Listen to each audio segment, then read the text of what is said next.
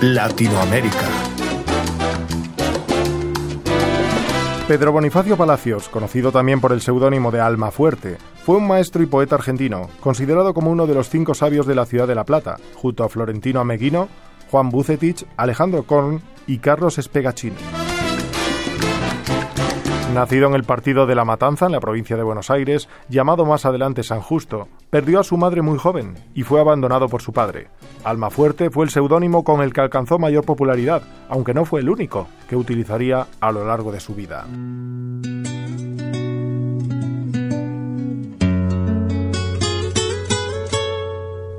La primera vocación de Almafuerte fue la pintura, pero dado que el gobierno le negaría una beca para viajar a Europa para perfeccionarse, cambió su rumbo y se dedicó a la escritura y a la docencia.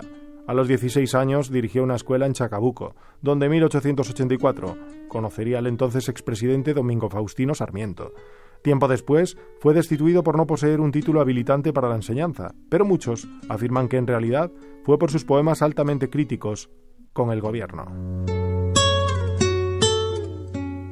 En los pueblos donde ejerció la docencia, también alcanzó notoriedad como periodista polémico y apasionado, poco complaciente con los caudillos locales.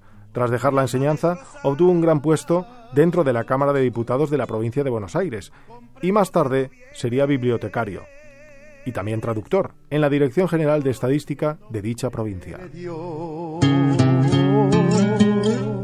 En 1887 se trasladó a La Plata e ingresó como periodista en el diario El Pueblo y años después retomó su actividad docente pero terminaría siendo retirado por cuestiones políticas. Su auténtico sino. Ya a inicios del siglo XX participó en la actividad política, pero a causa de su inestabilidad económica y de que era reacio a aceptar un cargo político, ya que criticaba duramente a quienes vivían a expensas de los impuestos de la gente, no lo hizo con demasiado entusiasmo.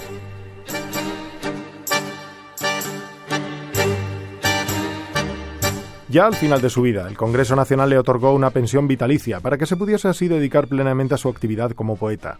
No obstante, no pudo gozar de ella ya que el 28 de febrero de 1917 fallece en La Plata con la edad de 62 años.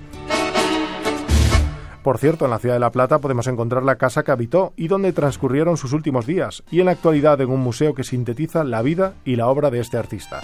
La creación de un museo en esta casona de principios del siglo pasado, declarada monumento histórico de la ciudad, de la provincia y de la nación, es un justo homenaje al artista y promueve la consolidación como patrimonio público del lugar donde se plasmó su acción humanística y literaria.